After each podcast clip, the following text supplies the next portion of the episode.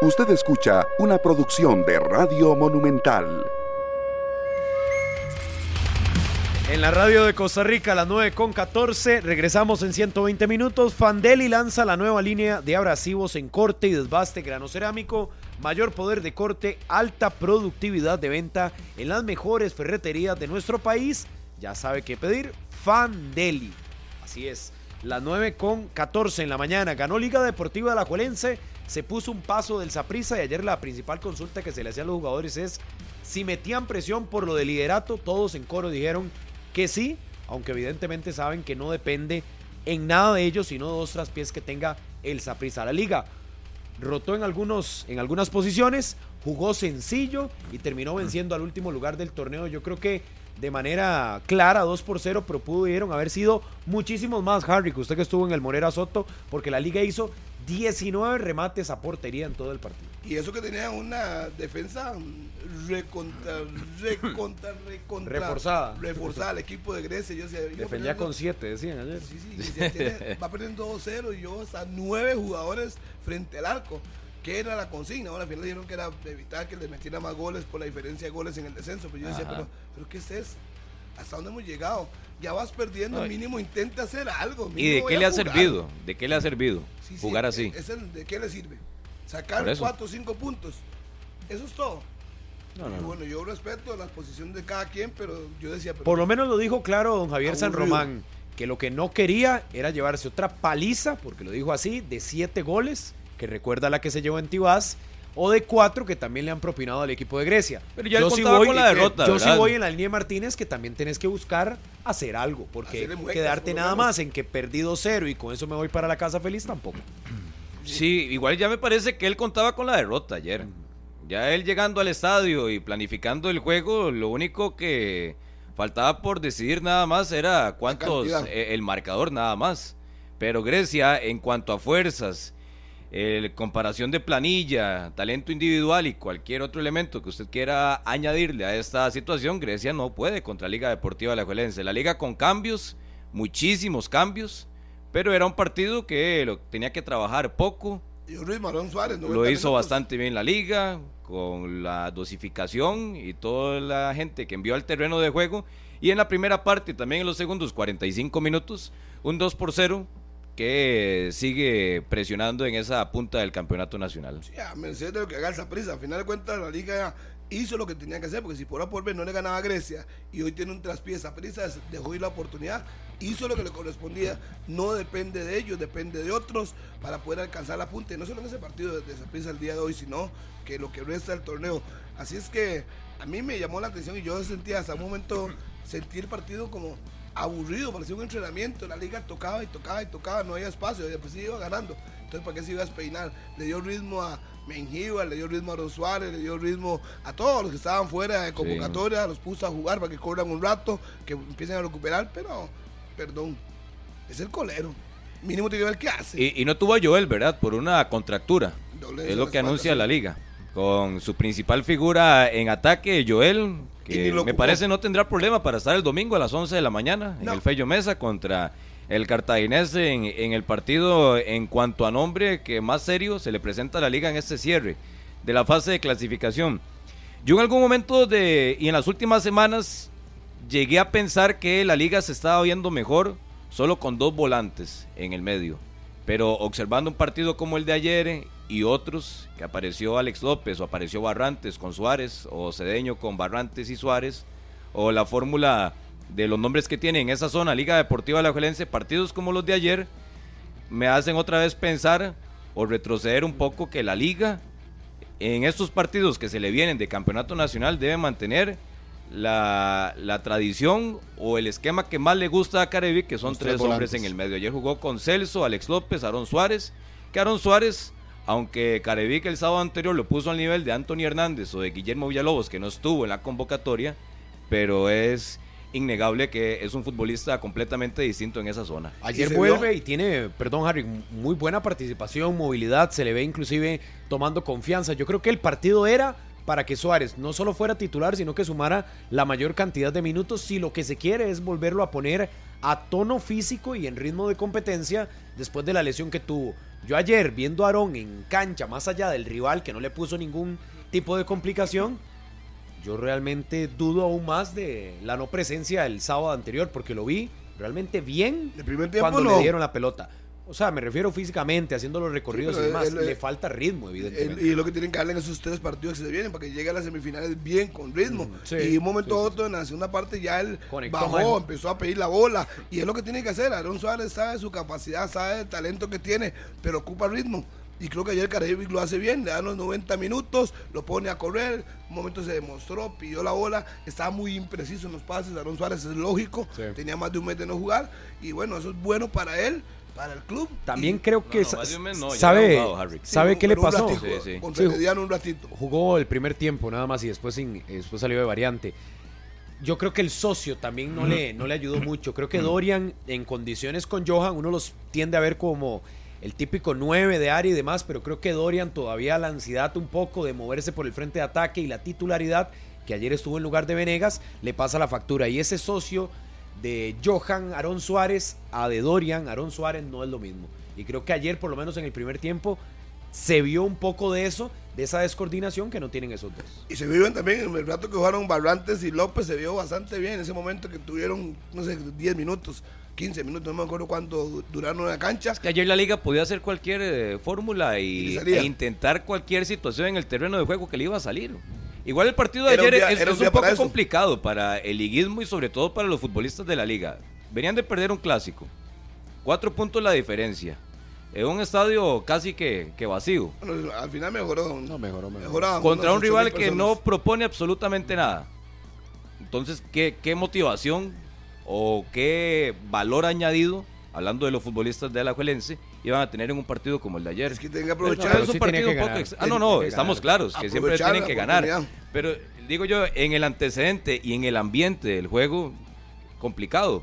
Con un rival que, que no hace absolutamente nada, que tiene que empezar a, a trabajarlo, a encontrar espacios, a que sea bastante ofensivo este equipo y lo que necesitaba la liga lo hizo, que fue eh, verse bien y sacar la victoria para el juego del próximo domingo en el Fello Mesa. Igual a mí sí me hubiera gustado que la contundencia se pusiera manifiesto por la cantidad de oportunidades que generó la liga en ofensiva que no dista de las versiones que hemos visto en el Morera Soto, pero que sí hubiera llenado de muchísima confianza a hombres, como ya lo decía, el mismo Freddy Góndola que terminan dándole el penal, Carlos Martínez que anota el primer tanto del partido, y lo de Dorian, que creo que también se ocupaba minutos, entró Mengíbar en la segunda parte, se le dio oportunidad. Era un día carnaval. sí, la, la, liga mantuvo su esencia, pero creo que sí se dio cuenta en el segundo tiempo que tenía un rival que no le iba a poner las manos, no le iba a tener ningún tipo de contra como para causarle algún tipo de peligro y se la tomó tranquilo. Y Sacó la victoria, cumplió, forzó, presionó ahora al Zaprisa para lo que va a ser el juego de hoy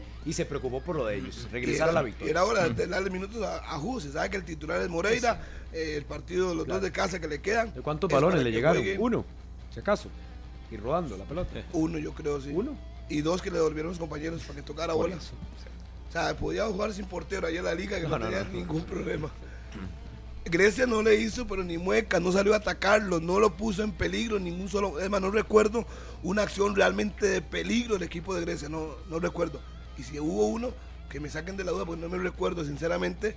Bueno, y sacó a Pipo también, ¿verdad? En el cierre. Sí, que cuando lo iba a sacar. Sí, sí, al capitán. Y se sacó la amarilla antes del cambio, y ya tiene cuatro. Así es que se puede ir a Cartago, jugar, sacarse la amarilla, tiene dos partidos más para que cumpla la sanción y entrar limpio a semifinales bien por Villarreal, le dieron minutos, Mengíbar le dieron minutos, parecía un día de, regalar cosas, minutos a todo el mundo para que... Que habrá que ver la convocatoria de mañana de la selección pensando en la final del torneo de Copa, Mengíbar no es convocado a El Salvador.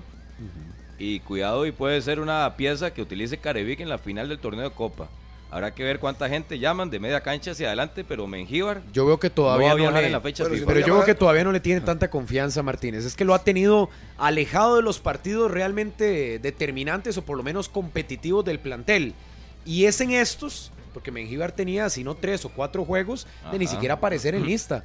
Y ahora aparece ante un rival del más malo del campeonato en cuanto a rendimiento y le da algunos minutos, porque le da como 20, 22 minutos en cancha. ¿Cómo lo pide el liguismo, verdad? A, pero, Mengíbar. pero lo, pide, me dan 20 minutos y yo no le vi nada así extraordinario. Tuvo una jugada nada más por la derecha. Nada extraordinario. Un partido ya liquidado, solo 20 minutos, yo ah, no, sé si al final es eso. Por favor, si usted no tiene pero ni convocatorias, lo que tiene que hacer es sacar su magia y demostrarle que está hecho usted.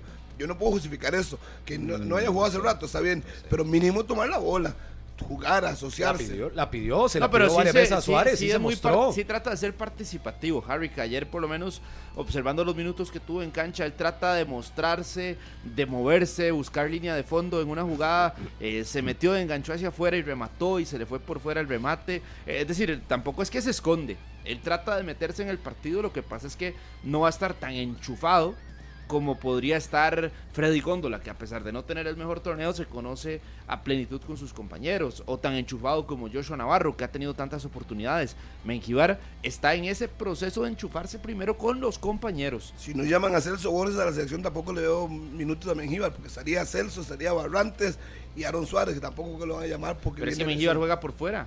Si me estoy hablando del medio campo, yo no. Eh, no el sacrificado sería Joel o Mora. Que son los dos que puedan ir a hacer. ¿Qué tiene que ver Celso con Menjivar? Hmm. Sí, sí, que usted lo Más bien la, la, oportunidad se abre más. Para él. Claro, porque no está Campbell. Porque podría estar más cerca. No está Campbell y no estaría Mora, digamos, que son tal vez los dos extremos de la liga titulares. ¿Y quién ha sido los reemplazos? De Freddy Góndola y Joshua Navarro. O Antonio ah, Hernández. y veo por encima a Joshua y a Freddy Góndola por la confianza que le tiene el técnico. Y Joshua porque ha demostrado. ¿Y entre Anthony y Mengíbar? Anthony. O sea, usted lo está poniendo a un fichaje de la liga de cuarto en el orden. a un fichaje Para mí de cuarto. Además, o de quinto, porque Dorian, ¿cómo es? Anthony está en buenas condiciones. Para mí está por encima de Mengíbar. Ok, Anthony, Góndola. sí. Navarro. Eh, Navarro. Por un lado. Dorian o Mengíbar. Dorian. Por fuera. No, no, yo por no, no, en, una, posible elección. Como por eso, en una posible elección de Ya le dije, que, ya, ya le dije que para mí, de quinto como encima, también. encima de Mengíbar pondría a Antonio Hernández. Y no, pregúntale, pregúntale, por Claudio Montero y por Esteban Cruz. Entonces, de al rato lo pone. No, no, ahí sí, el salvadoreño tiene, algo tiene. algo tiene. Pero, contra, pero le han dado muy poco, pero bueno, lo, lo explicó Carevic. Creo que es un proceso que quiere llevar con el muchacho y lo quiere llevar lento. Y así lo dijo y así lo ha hecho creo que las palabras al final se han terminado de ratificar. Uno realmente no lo comprende, tal vez por no estar en el día a día, y a uno le gustaría que todo lo que se ha visto del muchacho en Copa Oro y en selección salvadoreña se materialice en la liga, pero la liga tiene otro, otra decisión con él. Creo que tampoco le ha hecho falta, aunque para la fase final, como lo decía Martínez, puede ser un hombre importante que, que le pueda causar algún tipo de beneficio, sobre todo cuando la liga ha insistido en tratar de recuperar a Freddy Góndola, porque ayer parte de darle el penal habiendo otros hombres en cancha, es eso. Al final termina concretando y usted ve cómo se va a festejar con Joel, todos lo comienzan a abrazar, inclusive grabando algunos videos para redes sociales personales. Es el jugador más querido de ese camerino. Yo creo que, no sé si querido, pero sí es como el que tiene esa... no, a mí me da la impresión de que es el más querido. Eh, que no tiene o que tiene mal ambiente con pocos ahí. y que, más bien hay que demostrar la cancha y marcar diferencia. Pero ya lo han intentado con todo, ¿verdad? Creo que Góndola ya anotó hace poco, ¿no? Sí, sí, sí, ya había anotado en el arranque del torneo. Celebró como un gol el penal contra Herediano. Casi que se sube a la malla. La falta que le hacen. Ayer le dan el penal. Todos lo han defendido en comunicación de jugadores o de cuerpo técnico, todos han levantado y por eso hablo de que es el más querido porque yo pocas veces pocas veces veo que un jugador se le trate de aumentar tanto esa parte anímica por medio de distintas acciones. Sí, pero ¿qué más falta? Porque si usted me dice, ya, ya anotó, ya le dieron penal, lo defienden, y yo sigo viendo el mismo góndola. Yo no sé qué más falta o qué muestra de cariño aún le, le deben a Góndola para que pueda levantar el nivel. O, que están esperando. O si están esperando que todo esto motive a Góndola para que en el momento importante sea el futbolista que aparezca y que no tenga ningún yo es que no he visto un crecimiento en el nivel de góndola. Eso sí, con todas las muestras de cariño que le han dado, pero yo sigo viendo el mismo góndola, con deficiencias. Participa poco en ocasiones, no tiene el peso indicado. Por eso es que pregunto, no sé, me llama la atención que, es que si haya tantas muestras de cariño. se le apuesta mucho, se le apuesta mucho el valor emocional. Le traigo a usted un, una cadena de plata, por más que usted intente, usted no la va a poder convertir en una cadena de oro. Ya es una cadena de plata y punto, ahí se quedó. Y lo de que tiene Góndola en su accionar es lo que ya mostró. Es decir, ya no se le puede pedir más. Yo creo que este tema del apoyo y que le den confianza y demás, es para que el jugador se sienta a gusto en el cierre de su etapa por la liga. Sí es un hombre de confianza del camerino, del cuerpo técnico, y uno lo puede entender, pero sí voy en la línea de, de Martínez de que en cancha al final no está todas las muestras de cariño no están determinando que el nivel le aumente al panameño. es decir, que tampoco lo llevan a selección nacional como para que uno realmente vea que el avance sea positivo para que pueda mejorar su nivel. Y, ojo, Murillo, es que esto es alta exigencia. Por eso. Esto es alto rendimiento. O sea, no, no termina siendo como un club de amigos o un amigo secreto de que yo le doy el regalo para que usted se sienta bien y usted me da a mí, nos damos un abrazo. qué, qué lindo, qué bonito todo. Es que al final es competencia. Y al final es lo que usted haga en el terreno de juego. No, y la, misma competencia lo ha llevado a la banca. Creo que la competencia, la competencia que le cayó cuando se recupera Carlos Mora, cuando está tono al final Joel Campbell, lo llevan al banquillo porque su nivel no es el óptimo.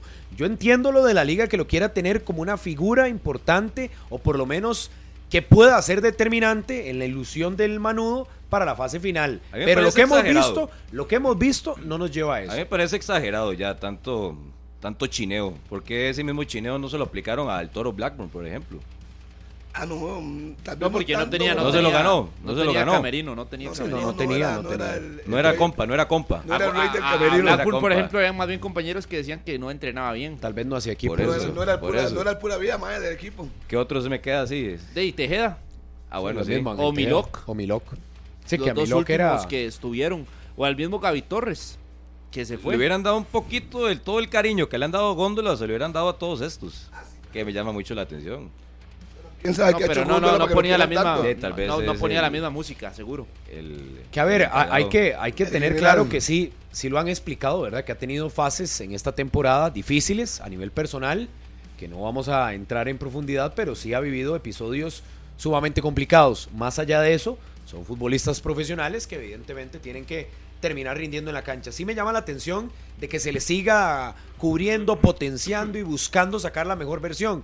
Pero yo voy a esto, si tenés los dos extranjeros, uno con más tiempo que el otro en la liga, y le das y le das oportunidad y confianza a uno, pero al otro lo llevas en un proceso sumamente detenido de proyección hacia el primer equipo, sí, sí reviste una importancia diferenciada para cada uno de ellos, porque al que llegó como refuerzo para la temporada con todos los reflectores desde El Salvador, inclusive que en la MLS lo pretendían y demás. Hablo de Leo Mengíbar, se le ha llevado muy lento. Pero es que usted y más bien se insiste con el otro que, estaba en el yo, yo, creo que se le está dando a Mengíbar un papel de que aquí en Costa Rica llegó como una gran luminaria o un salvador, como dice Harvick, pero a Costa Rica llegó primero a hacer una prueba. No llegó contratado ya como la figura o como la estrella para la Juelense. Llegó, pasó la prueba y siempre el mensaje de y siempre el mensaje del equipo Manudo ha sido que es un proyecto y que lo van a y que lo llevan poco a poco, no que llegaba ya para convertirse en el refuerzo y yo creo que los que se han equivocado porque son los que hacen toda la araca alrededor de él, son los mismos salvadoreños que para ellos sí es el Messi salvadoreño, pero en Costa Rica y en la liga es uno más. Estoy de acuerdo, Carlos, pero al final es un refuerzo que tiene plaza de extranjero y que está por encima de muchos eh, que pudieran estar ahí muchachos de la liga menor de la Porque liga. la liga lo tiene como, la, liga, lo tomó, la liga lo tomó como una oportunidad pero le tiene la apuesta. la apuesta está ahí. ¿Sabes cómo, lo compararía yo, Harry? De como igual, lo mismo que topó con Brian Samir Félix en su momento, que más bien empezó de abajo pero no es que llegó para convertirse ya por ser extranjero en un jugador que siempre tuviera minutos. Si lo ven como un proyecto a largo plazo, está por el camino que tiene que estar. Y yo creo que han sido claros. Es que el problema, el problema es que la gente no ha entendido. La liga trae a Mengíbar, ¿a cuánto no jugaba? Solo con la selección. Sí. ¿Cuánto tienen que jugar? un equipo que, se fue a la segunda división. Tienen que recuperarlo y luego tienen que llegar con calma. Cuando le toque su oportunidad, el fútbol puede ser el torneo de Copa, le dé la oportunidad que demuestre lo que está hecho para que se monte titular y nadie lo mueva ahí, porque no depende de, la afición, no depende de Carevic, depende de él, de su rendimiento. Los buenos jugadores siempre los van a poner si usted demuestra y marca diferencia, por ejemplo, el torneo Copa, que ahí tiene las puertas, si no lo llaman a la selección salvadoreña, tiene las puertas abiertas para demostrar que está preparado y que pueda... Sí, puede alzar la mano, ¿verdad? Claro. E, elementos positivos para mí ayer del juego de la liga, eh, me parece que los laterales que tiene disponibles, a la Alajuelense está en buen nivel. Ya el López, Carlos Martínez y su Ander, que Suander ya olvidó por completo la lesión. E, e, él comenta en zona mixta que aún le duele el empeine un poco. Es normal luego de, de la carga, del peso y todo lo que lleva una recuperación, eso por un lado. Los minutos de Suárez, como segundo elemento a rescatar del juego ayer de Liga Deportiva La Juelense, pareciera que deja de lado la, la, derrota en el Clásico Nacional, ya se enfoca en todo lo que se viene a partir de ahora y que se supo comportar, y no es bajar el piso, hay que tomar en cuenta el rival que tenía enfrente, pero que se supo comportar la liga sin tener a Joel en el terreno de juego. Venegas ingresó al minuto 65, si no me equivoco, 66. Johan Venegas. Pegó una bola en el palo en el último minuto. Y no tuvo en el terreno de juego a Venegas y a Campbell Venegas estuvo en la banca, Campbell fuera convocatoria y sacó el juego sin problemas. Sí, sí, sí. Y yo en el caso de Góndola, la liga, pues ella apuesta, Carevic, algo tiene Góndola que le llama la atención a Carevic, que siempre lo pone, vea que siempre entra, si no es titular, siempre lo mete, siempre le abre, le abre espacios. Y entonces veremos. El mismo caso de Mengíbar se lo pongo a Góndola. Tiene la oportunidad de demostrar por qué le han dado tanta confianza. ¿Y qué tiene que hacer jugadores como estos? No, pero es diferente el caso, Harry. Porque a Mengíbar le han dado oportunidad en cinco partidos o menos.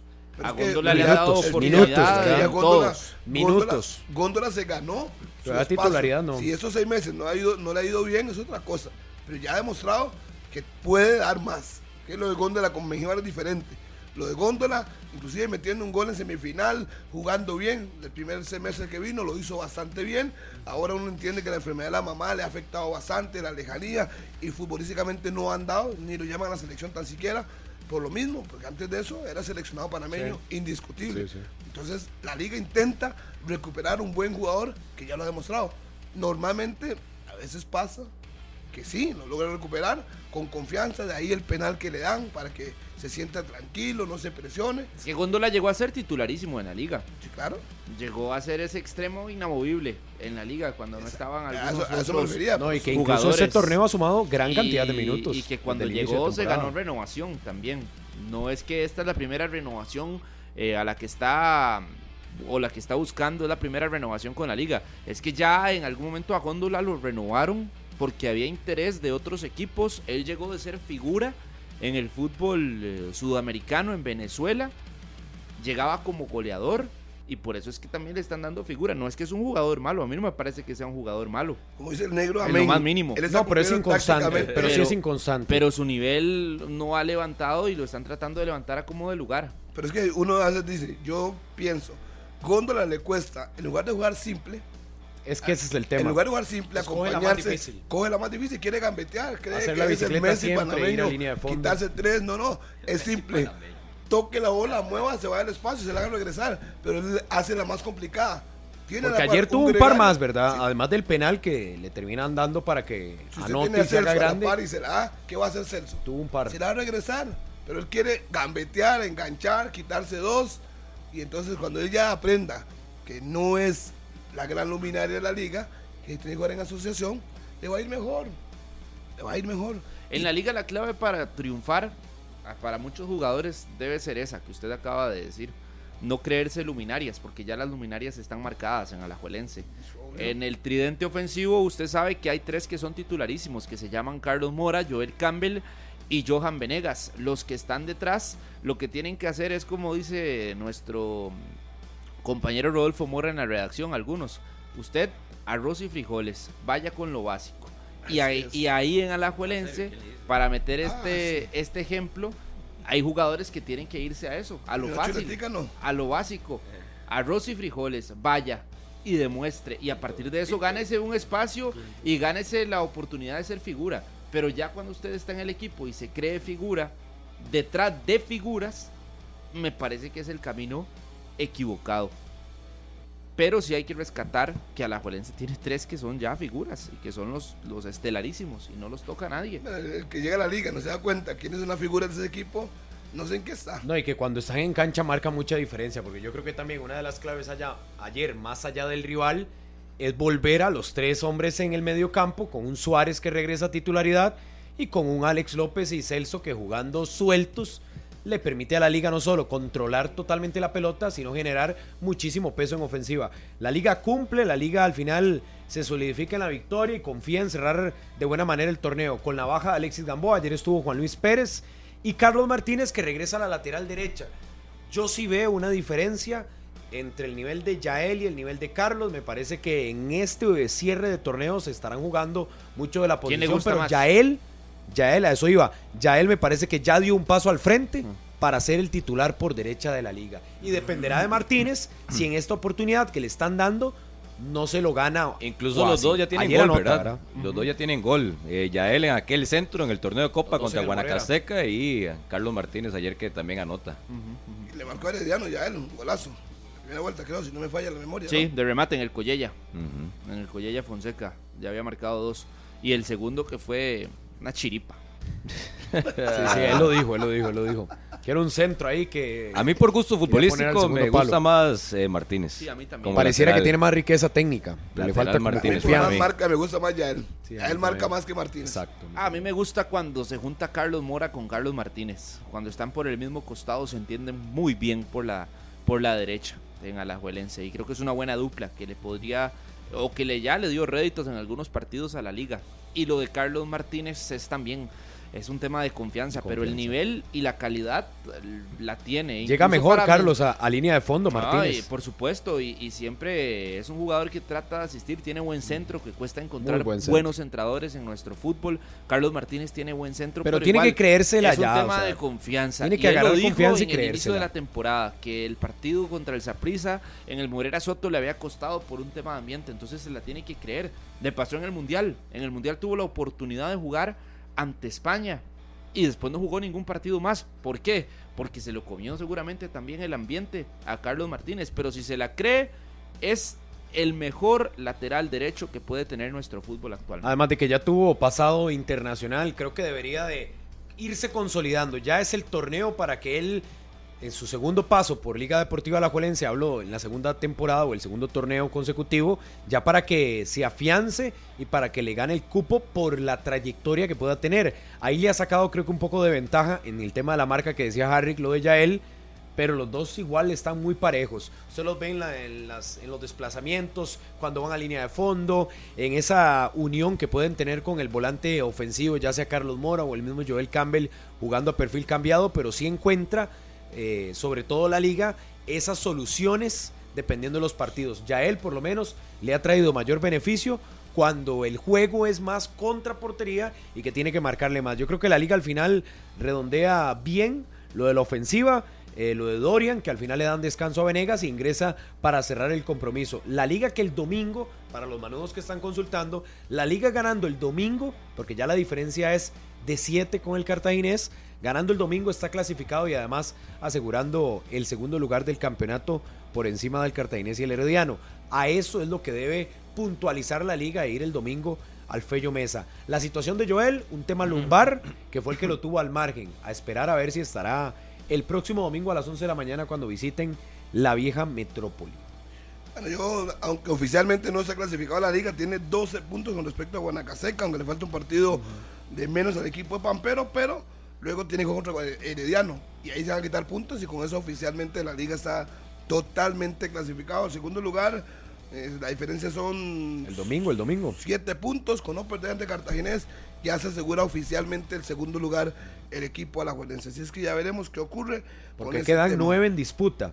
Y es de siete la diferencia. Sí, sí, ya el domingo quedarán solo seis puntos en disputa. Exactamente. Ya amarraría segundo lugar. Por lo menos se garantiza semifinal, cerrar en casa a falta de dos compromisos para cerrar la fase de clasificación. Es decir, la liga después, en los últimos dos compromisos, dependiendo de cómo quede hoy lo de esa prisa y ese panorama que puedan hacer numérico, eh, podrá obviamente mantener una rotación o hacerla más importante para descansar a algunos futbolistas que posiblemente sí le dosifiquen cargas de cara al cierre del torneo. ¿A quién, cuida, ¿a quién cuidaría usted, Harry, en la liga?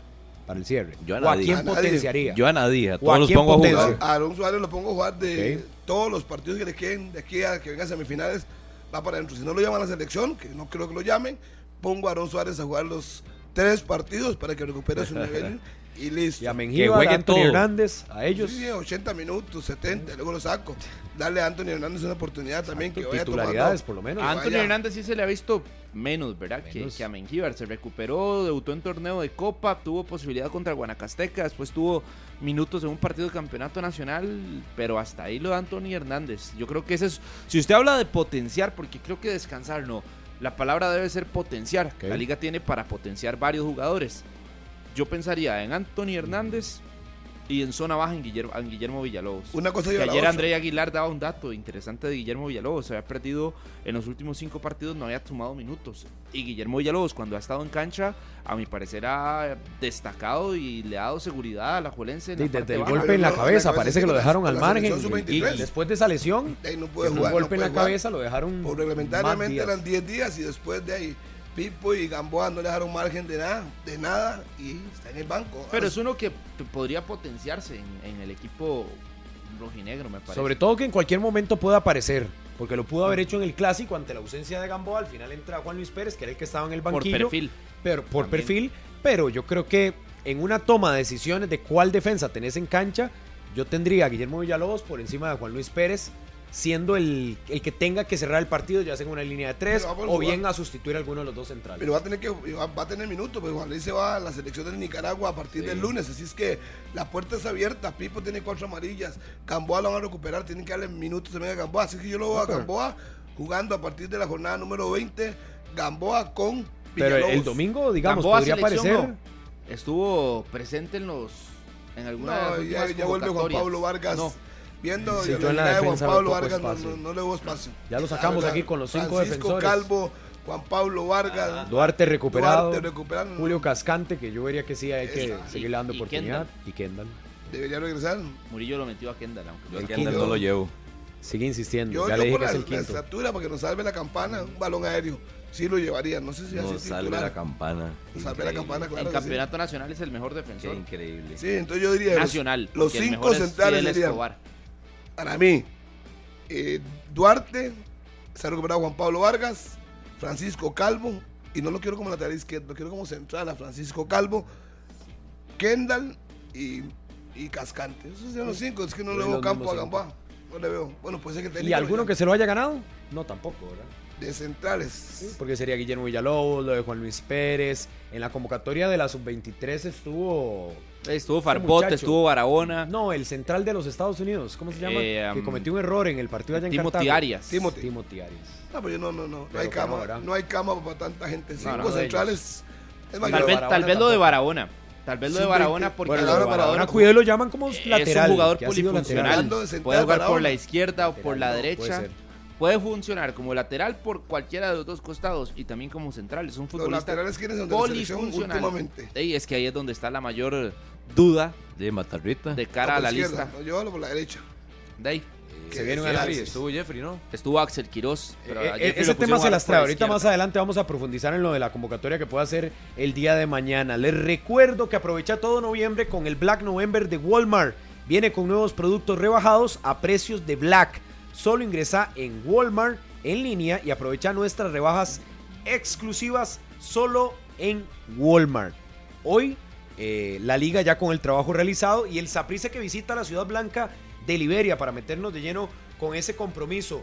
Liberia, como ya les decía, desde el 2009, que no tiene de, no ganarle en casa al conjunto morado, creo que habla de una supremacía importante y el último partido ya con Liberia en temas de tintes de auxilio prácticamente cuando ya estaba condenado al descenso que le termina ganando 3 por 0. Anotó Colindres, creo que anotó Jerry Benston, estaba Michael Barrantes en esa convocatoria del 2018. El Saprissa tiene 5 años, 10 meses y 2 días sin visitar la Ciudad Blanca en un tema de primera división. Y hoy con la oportunidad del Saprissa de obviamente ir fijándose más a una posibilidad de liderato que la tiene casi embolsada totalmente. Las variantes que plantea el Saprissa, ayer lo conversaba con Estefan, de cuáles jugadores podría al final Vladimir Quesada dosificar, descansar, eh, potenciar o inclusive proteger. Me decía que no piensan tanto en eso en el Saprissa, sino ratificar y asegurar por todos los caminos cerrar en Tibás un eventual gran final.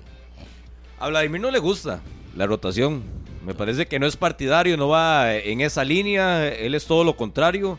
si tiene a disposición a todo su plantel, el 11 que él crea superestelar o el que hemos visto a lo largo de esta temporada va a ser el que juegue esta noche allá en Liberia, eh, solo con la lesión de Ariel, el que debería tomar el lugar es Sinclair en, ese, en esa posición como el hombre más en punta de esa prisa y a partir de ahí lo que ya ha venido trabajando y presentando tanto Paradela volvería a titular en el campo. Sí, Paradela, Yabón y Sinclair. Exacto. Con Mariano Fidel y Ulises. Y atrás lo que los mismos también el clásico. Taylor se mantendría en la derecha. Sí, a mí Warren no me ha gustado en ese No, y el clásico no lo hizo bien, yo creo. Lo puntualizábamos el lunes. Creo que no se lo ganó y si lo ves hombre por hombre, Paradela es más que, que Warren a hoy. Y te da más alternativas. Inclusive cuando entró de variante en el clásico, más revulsivo, más peso en ofensiva, tuvo hasta dos ocasiones para marcar. Yo a Paradela sí lo, lo regreso a la titularidad. Y hablando de potenciar, es alguien que puedes terminar potenciándolo en el, de cara al cierre del torneo. Que Paradela esté en el rendimiento óptimo para lo que se viene. Sí, es titularísimo. Es un jugador diferente que tiene el Saprisa y que él sí ha encontrado en el cuadro morado la oportunidad de sumar muchos minutos y de demostrar. Pero yo sí me quedo con Warren Madrigal pensando en que Sinclair pueda seguir manteniéndose como el revulsivo que es. Porque yo insisto, cuando Sinclair ha sido el titular, no es tan importante como algo ha sido cuando ingresa de variante. Cuando ingresa de variante usted sabe que la defensa rival está desgastada y que Sinclair entra a buscar gol y lo ha encontrado. Con Sinclair como titular no ha sido el mismo panorama para el Saprissa. Entonces yo pensaría que Javon pueda suplir a Rodríguez y que Warren se mantenga en la formación titular. Que, además es un hombre que tiene mucha eh, confianza de Vladimir. Pero yo creí que más bien iba a dejar a Warren de, de 9 que es donde ha entrado a veces y a Yabón que más bien lo han metido como extremo y casi que lo han solidificado en esa posición de extremo por derecha, que se siente bien el jamaiquino. hay un elemento con Sinclair eh, que cuando Sinclair, eh, bueno, antes de que se lesionara Ariel, me parece que él no sentía la confianza y no se creía dueño porque estaba Ariel. A mí me parece que un cambio que él pueda asumir mentalmente y que imagino lo ha hablado también con Vladimir es hasta que se recupere Ariel, si es que se va a recuperar de buena forma y que para los intereses del Saprisa lo necesita, que esté al 100%, pero Sinclair sí ya debería de sentirse acuerpado y que va a ser la apuesta y la carta goleadora del Saprisa en los próximos juegos del campeonato, que él sienta la confianza, no que antes estaba eh, por la sombra de Ariel Rodríguez, sino que ahora se sienta como el delantero ya titular del Saprissa en todo lo que viene en este mes de noviembre y que a partir de ahí lo pueda trabajar, porque es muy distinto ingresar de variante, porque hay partidos de partidos, en un partido donde ya puede estar eh, solvente el marcador, otros más ajustados, pero sí Vladimir, imagino, tuvo que hablar con Sinclair de que lo ocupa metido de lleno y creyéndose que es el delantero titular porque el Saprissa lo va a ocupar. Y si no es Sinclair, debería ser Warner Madrigal. Yo creo que Warner como punta y dejar ahí a Jevon donde está. Está generando buena acción donde está jugando por el costado y no moverlo al centro. Luego se vuelve, se desespera y quiere que den todas las bolas, se empieza a pelear. Creo que con eso ya tiene más contacto con la bola y me parece que es un acierto de Vladimir. Pero yo, el número 9, primera instancia sería Orlando Sinclair. Y en segunda instancia pondría a Warren para no mover su estructura que ya tiene, que le ha dado buen rendimiento, entonces para qué Son cuatro semanas, ¿verdad? Las que se plantean la ausencia de Ariel Rodríguez, es decir, volvería para el arranque, es más, yo creo que casi que para la vuelta de la semifinal. Casi para, sí, porque, porque para la vuelta. Nos, comentaba Estefan Monge, sería final de mes. Podría disminuir ese plazo de cuatro semanas.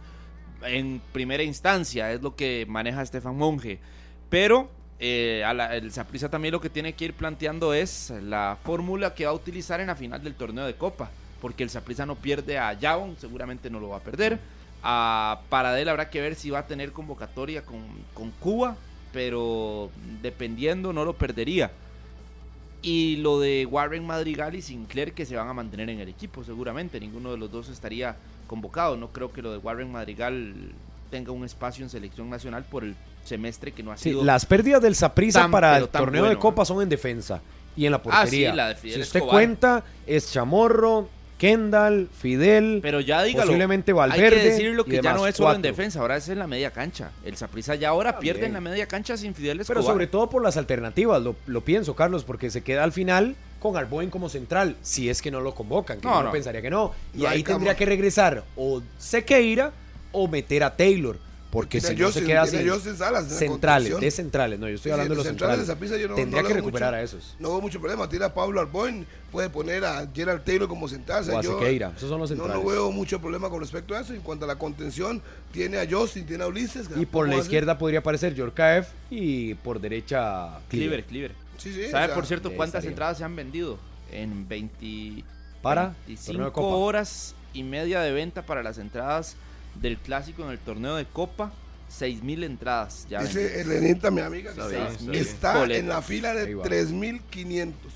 Le en esa, en esa fila para comprar. ah, es que a las 8 de la mañana se abrieron al público general. no se salga, pues si sale de la lista. ¿De 3.000 qué? 3.500. Eso es como en una, entidad financiera que hay por ahí. Estas 6.000 la mayoría eran de, de socios, ¿verdad? Tanto socios morados o socios liguistas con el código y, demás.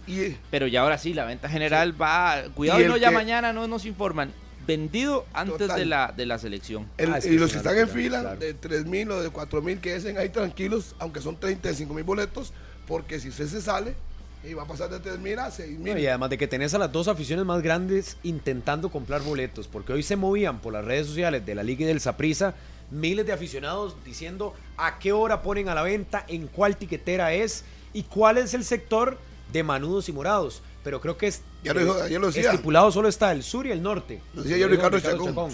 Pero el este y el, oeste no. Mixto. Mixto, Mixto, puede comprar ahí, es el que compre. Ahí el que compre, Al que le dé chance. Se supone que los que compran ese Sur, Saprisa, Norte Liga y este oeste variado. Mixto. Mixto gente que, vaya en familia. Compre, si quiere comprar 20, si en la casa de Serrano son 7 manudos y 3 morados. Ah, no, pueden son más morados. No, no, no, en mi casa son más manudos. Entonces pueden ir todas las familias hechos un puño tranquilos a compartir con sus camisas. Y a Por ejemplo, usted podría ir con Murillo a la misma gradería, en este o, ah, no, yo iría oeste. No, ustedes pueden ir a la misma porque los dos un pero usted, iría, pero usted iría con Martínez. Yo me iría con Martínez a la sur. A la sur, oiga. ¿Qué dice Frank? Eh, sí, yo, voy a estar de vacaciones. Para el Saprissa la visita no debería de requerir ningún tipo especial de cuidado ni problema en cuanto a que Liberia nos ha acostumbrado en fases del torneo a que ha sido sumamente irregular, no solo en casa, donde terminó empatando, por ejemplo, frente al equipo de Grecia, en ese momento colero, y todavía se mantiene, a como ha tenido buenos partidos como el que le hizo a la liga, pero no termina sacando la victoria. Yo creo que para el Saprissa hoy, más que obligado, a ir a Liberia, que si es un equipo que si bien tiene la pelota y sabe qué hacer con lo mismo, tiene muchísimos problemas en defensa. Se los vimos en el Fello Mesa el domingo anterior, hoy con el regreso de Marvin Angulo Borbón frente a su ex equipo el Saprissa. Imagínese Daniel Colínez ante su ex equipo. Liberia tiene un buen equipo, hay que reconocerlo. Habría que ver si los liberianos realmente vienen enfocados. Le hicieron un partido bueno a la liga, un partido muy malo de Liberiano, perdieron 4 por 0. Hoy viene el turno de Saprisa. Dependerá mucho de lo que quiere Maynor Díaz. Si ha trabajado en términos de defensa, que comete muchos errores en defensa. Y bueno, pelear por sus intereses el equipo liberiano contra el actual líder y bicampeón de fútbol de Costa Rica. Así es que Liberia y Saprisa a las 8 de la noche, transmisión monumental, un gran partido, esperemos que sea así y que al final de cuentas todo el mundo se haga feliz. Está totalmente vendido. El problema para Minor, un saludo para Minor Díaz, que siempre nos, Díaz, está viendo. O el problema para Liberia es que se topa a un Saprisa a, tope. Claro. Por las nubes. Y Mariano está por las nubes. Saprisa viene a ganar el clásico. Sabe que, o en teoría, porque lo pongo entre comillas, es la, el juego más difícil que le queda al Saprisa, aunque no lo comparto. Me parece que lo va a sacar sin problema esta noche, el Saprisa y que recibe a un Zaprisa casi que completo. Viene a ganar el clásico, cuatro puntos de diferencia, con gente de cierta forma en un rendimiento muy bueno, individualmente hablando, y a partir de ahí es que el Zaprisa se juega ya el liderato en este, este jueves. Y con un ambiente propicio, una cancha que me decían que estaba en buenas condiciones. Y lleno morados, ¿no? ayer, y lleno morados. Lleno de morados. Pero usted va a ver hoy una barra de morados. Yo creo que ahí, a ver si los liberianos lograron pescar alguna entrada o los que van obviamente con la doble camiseta. Vamos a ir a la pausa porque estamos a la expectativa. Ya vamos a hacer enlace después del corte con Oscar Segura. Se viene la presentación del nuevo técnico de la selección nacional, Harry, que estaba esperando este momento. Yo sé que usted estaba ansioso y demás. ¿De qué? Pero creía que iba a ir a preguntarle algo a don Gustavo, ¿no? Le mandó el mensajito a Oscar para que le hiciera ahí alguna pregunta, ¿no? Mi rol me tiene en 120 minutos. ¿Qué le gustaría saber del técnico de la selección? Nada. Los seis, los seis que lo acompañan, que nos explique. que nos explique. Yo le pregunté a Oscar de eso ayer porque a mí me gustaría que clarificaran si al final van a ser los técnicos de las selecciones menores. Ya uno de ellos estuvo ayer en, en Santos viendo el partido contra San Carlos. yo lo que pienso es que él le aceptaron su equipo, tiene mucho tiempo trabajar con ellos y bueno, yo ya le dije a ustedes, tres meses lo bueno es que trabajar tranquilo. E, en una fecha pueden ir a los seis juegos. Exacto. Cada, uno va a uno. Y sí, se, sientan, se reúnen bueno, el lunes. y, ahí, sí. y, uno va acompañado porque son siete. Exactamente. Con él son siete. Ahí van. Sí, sí, está bien. Yo no tendría nada que preguntarle, simplemente dejarlo que trabaje y que vengan los resultados. Cuando no, no vengan los resultados hablaremos. Por ahora, todo es una santa paz, es como una fiesta. Todo el mundo llega la fiesta de la alegría. Y todo el mundo comparte. Démosle, igual, démosle aire. el Morera. Todo mundo feliz. Démosle aire. Línea de herramientas Trooper con más de 60 años de experiencia en el mercado de herramientas y productos para la industria ferretera. El mejor desempeño y calidad garantizados. Consígalas en las mejores ferreterías del país. Unidos Mayoreo, líder en distribución de la marca Trooper en Costa Rica. Cuando usted ve esa mancha naranja, es la línea de herramientas Trooper, Unidos Mayoreo, líder en distribución de esta marca. Las 10 de la mañana en punto, la pausa y regresamos. Se viene presentación de Gustavo Alfaro, nuevo técnico de la selección nacional. Las 10 con 4, música de selección. Nos vamos hasta el complejo de la Federación Costarricense de Fútbol. Oscar Segura con la información, presentación del técnico de la selección nacional. Oscar, buenos días puede estar claro Estamos comprometidos para, para, que ese trabajo suyo y de su cuerpo técnico sea lo mejor. Eh, bienvenido nuevamente, bienvenido al país del Pura Vida, del MAE, del Gallo Pinto, y estoy seguro que en Costa Rica la va a pasar, la va a pasar muy bien y, y vamos a poder crecer y disfrutar de este nuevo reto. Bienvenido, profe. Muchas gracias. Muchas gracias.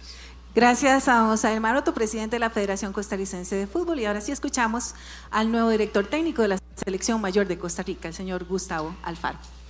Bueno, buenos días para todos. Buenos días, presidente. Muchas gracias por la, por la presentación.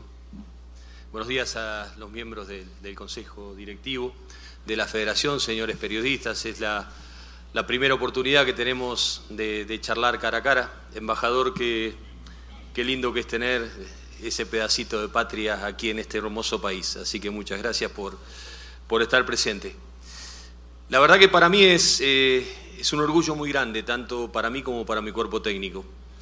Eh, le quiero agradecer a Claudio, a Claudio Vivas, más que nada por, por haber pensado en, en, que nosotros, que nuestro cuerpo técnico era para, para este tiempo de la CELE. A usted, presidente, en nombre de todo el Consejo Directivo, por por la chance de llevar adelante este, este lindo desafío, este lindo proyecto que es la selección nacional, porque sabemos lo que en definitiva el fútbol significa. Para nosotros es, es un orgullo muy grande, es un reto muy grande. Cuando uno tiene el privilegio de sentarse en este lugar, a veces no termina de tomar la dimensión de lo que este lugar tiene. El fútbol debe ser, no tengo el fútbol en, en general y la selección en particular, no tengo ninguna duda de que cruza y une al sentimiento absoluto de los pueblos. Y no hay nada más trascendente, más importante, más significativo que tener el, privilegio de representar a un país, a una selección nacional. Por eso no es un hecho menor. Por un lado es asumir un desafío, un reto, una responsabilidad muy grande y por el otro el orgullo que significa de, estar entre los privilegiados, de ser elegidos para este cargo que nos confieren. Nosotros por delante tenemos un desafío muy lindo. Estamos en el proceso del diseño de un sueño. Para nosotros llegar aquí es una ilusión. Eh, no era un tiempo sencillo después de haber participado en la Copa del Mundo después de haber vivido un proceso también muy lindo con, con la selección de Ecuador, y no con la selección de Ecuador, sino con todo un país también. El paso siguiente, y en más de una oportunidad lo he charlado con mi representante, Juan Cruz, que está por acá, de que el siguiente paso que uno debería dar en su carrera debería ser a la altura del desafío que, uno quisiera enfrentar.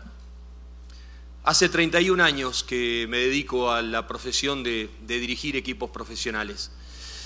Un camino muy largo que me llevó 30 años ir desde mi Rafaela natal y recién hablábamos de, que yo salí del ascenso, de la segunda división. Y 30 años después ese camino me depositó en un mundial. Si hay algo que, quisiera volver a revivir, es esa emoción tan profunda, tan sublime y tan absoluta que es jugar una Copa del Mundo.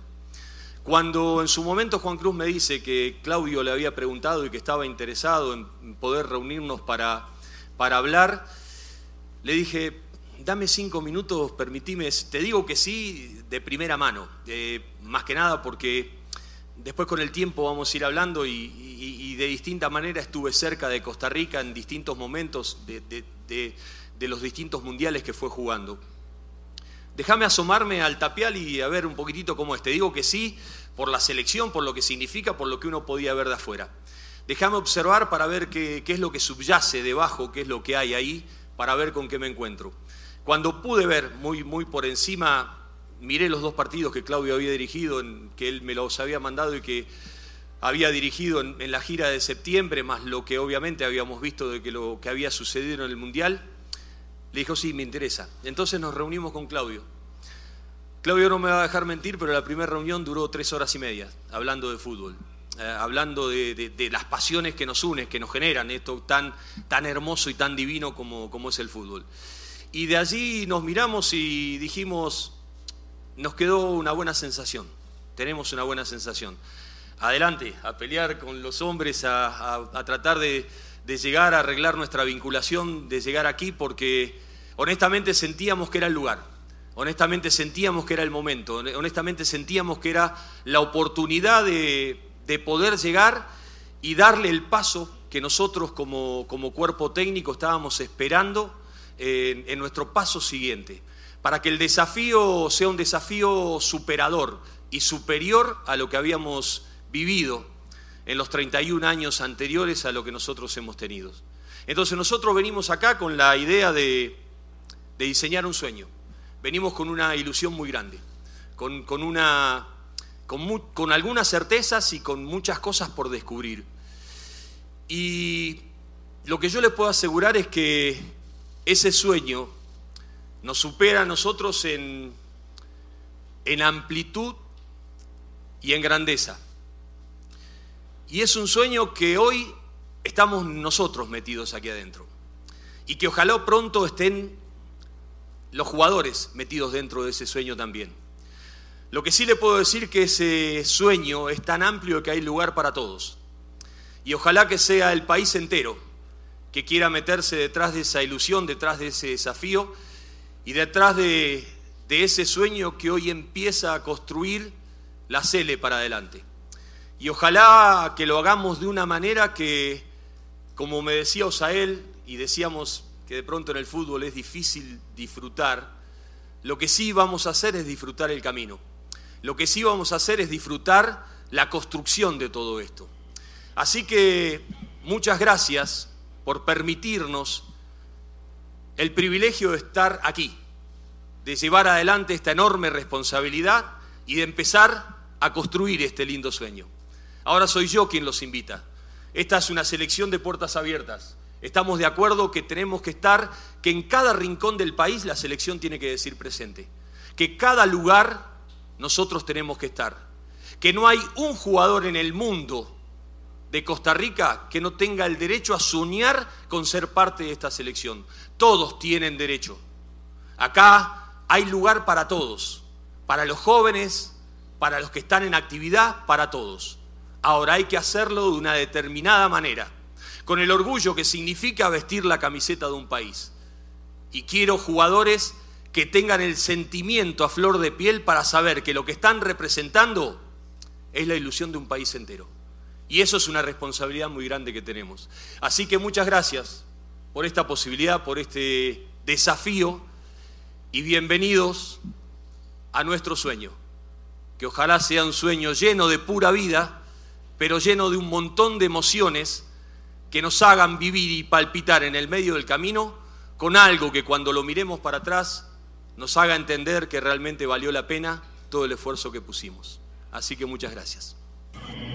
Muchas gracias. Las palabras de don Gustavo Alfaro.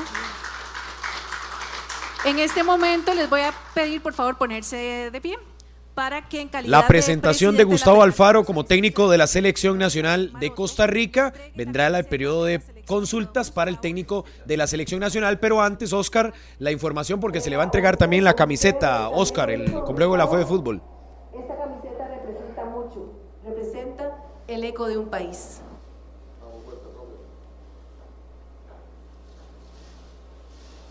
Se le entrega una camiseta al técnico de la selección nacional, completamente roja, la oficial de la selección nacional, con el G. Alfaro. Y se presenta, obviamente, de esta manera, el argentino de 61 años, nuevo técnico de la selección nacional en un periodo que arranca don Osael Maroto desde hace dos meses, un poquito más, y ahora con la elección del nuevo entrenador de la selección de Costa Rica, que nos recuerda, obviamente, lo que había pasado con Gustavo Matosas, argentino, y con Ricardo Lavolpe, en este caso también, eh, perdón, con Sudamericano Matosas y con Ricardo Lavolpe, que había sido el último argentino. En este Horacio, Horacio, mm, que estuvo en Guatemala, ya me olvidó el apellido. Horacio Cordero, también técnico argentino. Vamos a escuchar las consultas que se le hacen al seleccionador nacional. Escuchamos. El placer de dirigirlo como, como jugador. No tenemos mucha diferencia de edad, pero yo arranqué muy joven, a los 30 años, y tuve el, privilegio de, de dirigirlo como jugador y después cuando se retiró, obviamente que, su capacidad era un volante central, que tenía una capacidad intelectual muy grande, esos jugadores que tenían esa visión táctica de, entender rápido el juego, y bueno, cuando él se retiró decidí eh, sumarlo a, mi cuerpo técnico y, me viene acompañando desde hace muchos años. Así que Claudio es uno de mis asistentes y mis analistas de, fútbol que tengo.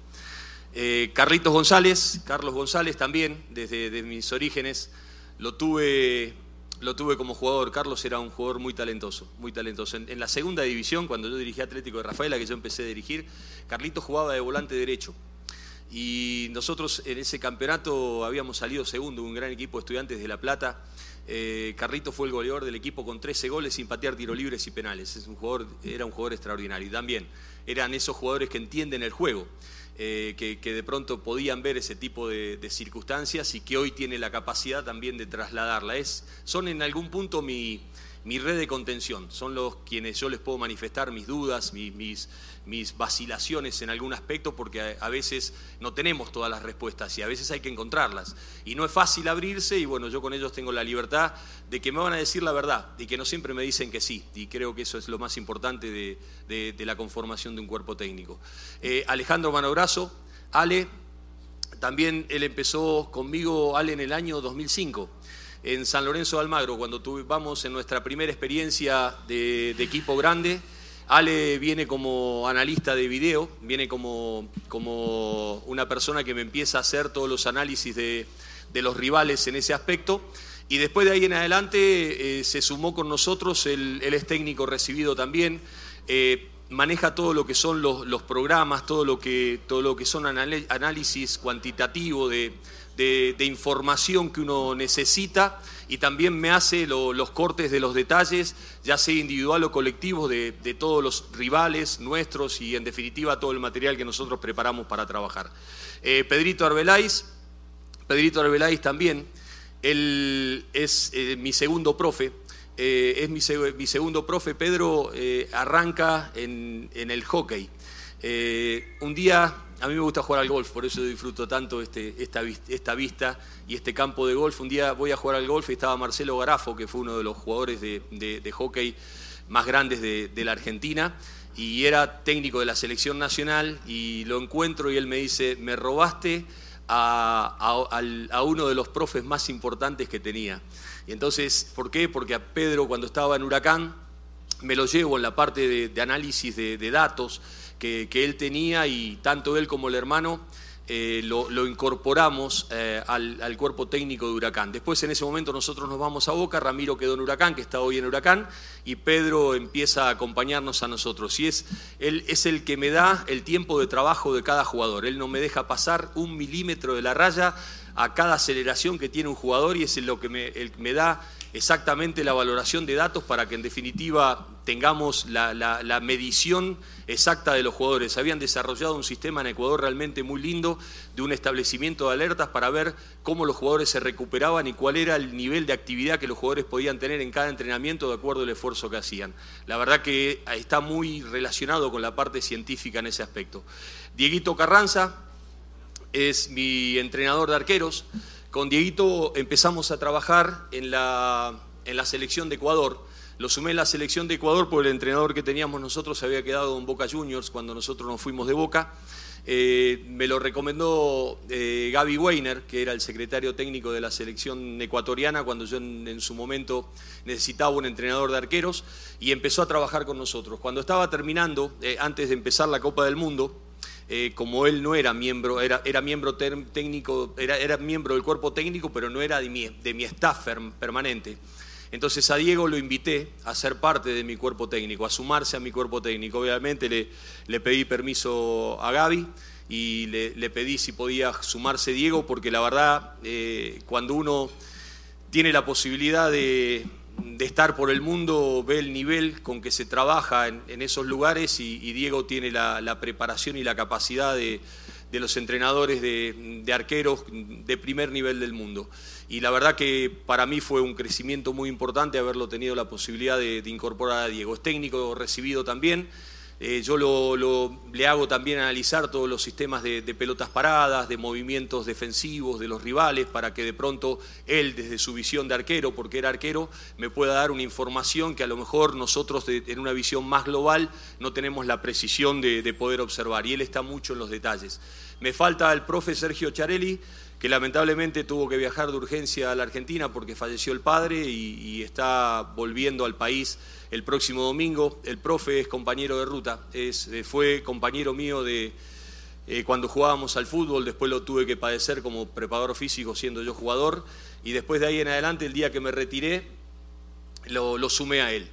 Es, es mi, mi conciencia moral es la persona que, me da la posibilidad de decir él, yo le decía a Claudio, Claudio, no hables nada conmigo, hablalo todo con el profe, porque el profe se hace cargo de todo y él lo único que me permite a mí es pensar en fútbol.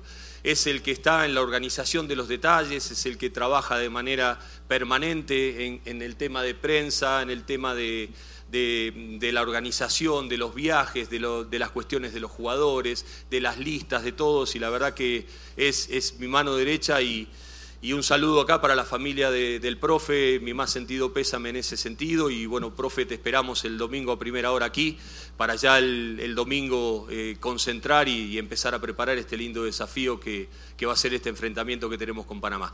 Este es mi cuerpo técnico, así que muchas gracias. Gracias, muchachos. Bienvenidos. Bueno, es que no podemos.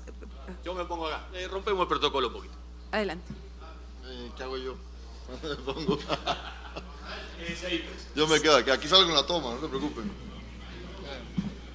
Se van a venir las fotografías oficiales, en este caso para el cuerpo técnico de la selección nacional. Tenemos a Oscar Segura para que nos dé detalles, Oscar, de cómo se ha vivido la presentación del nuevo cuerpo técnico de la selección nacional. Buenos días. Vamos a empezar aquí y luego pasamos a este otro sector. Bueno, ya vamos. Así es, ¿qué tal compañeros? Eh, estamos en vivo en este momento desde la presentación de Gustavo Alfaro como nuevo director técnico de la selección nacional. Eh, ya la primera consulta que se le va a realizar al eh, nuevo director técnico de la selección. Bueno, ha estado eh, muy ajetreada la mañana para el técnico y bueno, ya ha anunciado que a partir del domingo empieza eh, a trabajar eh, de cara a los partidos que serán ante la selección de Panamá en esa clasificación a la Copa América del próximo año. Así que bueno, ha sido pues una actividad bastante concurrida y en donde, bueno, Gustavo Alfaro pues ha sido ya presentado oficialmente junto a su cuerpo técnico de cara al proceso que tendrá la selección nacional. Buenos días, ¿cómo Yo digo, para mí son pocos, le digo sinceramente. Hoy por hoy eh, da la sensación de decir cuerpo técnico. Son equipos de trabajo. O sea, nosotros tenemos eh, un montón de tareas, un montón de tareas que, que llevar adelante, de análisis, Más que nada porque la selección nacional eh, requiere mucho, mucho trabajo de análisis. Es muy poco el tiempo que tenemos de trabajo específico. Son, por ejemplo, ayer a la tarde empezamos a trabajar con Cascante. Estamos trabajando con un jugador.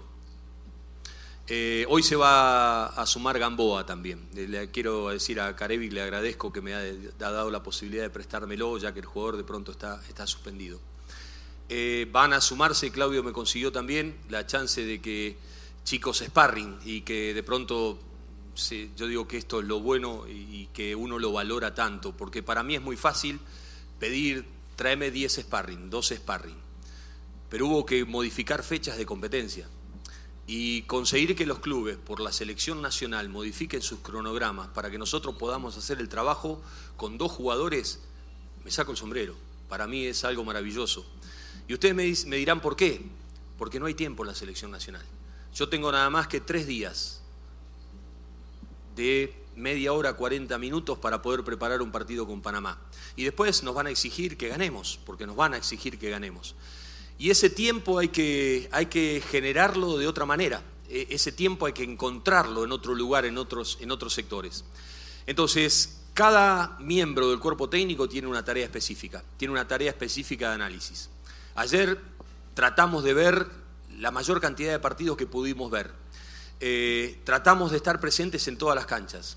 Vamos a estar, le decía recién al presidente si podíamos, si me permitía, quiero ir a los entrenamientos de todos los clubes para hablar con los entrenadores, para poder hablar, para poder debatir con ellos, mirarlos en los entrenamientos, analizarnos, ponernos a disposición. Y eso lo hacemos entre todos. Ayer cada uno fue con una determinada misión. Tenía que analizar tres o cuatro jugadores porque yo tengo que tratar de terminar la lista que tengo que comunicarla mañana. Eh, eh, en ese sentido hay un montón de cosas que yo no las puedo hacer sola, o no las puedo hacer entre dos personas. Las tenemos que hacer todo entre un grupo. Y de pronto estábamos hablando con Claudio y queremos hacer microciclos de arqueros porque queremos trabajar con todos los arqueros que hay en el país. Y en ese sentido, ponernos a disposición en ese aspecto. Y cuando usted empieza a ver y empieza a cuantificar la cantidad de cosas que hay, uno dice, bueno, seis es mucha cantidad. No, es poca. Yo le aseguro que es poca porque la cantidad de cosas que hay que observar, no hay un jugador de Costa Rica que no esté jugando en una liga del mundo que no tenga que ser observado, que no tenga que ser eh, mirado, porque si no, no seríamos justos con todos, a no darle todos el mismo nivel de oportunidades, que es en definitiva lo que uno puede, digo, el único acto de justicia que uno puede hacer como entrenador es darle a todos el mismo nivel de oportunidades. Entonces, en ese sentido es mucho el trabajo que tenemos y le aseguro que nos falta tiempo. Nos falta tiempo por la cantidad que tenemos y, me parece que está bien. El tema es si nosotros nos juntamos a reírnos y a tomar café y a pasar el tiempo y nada. No, usted ya nos va a ver.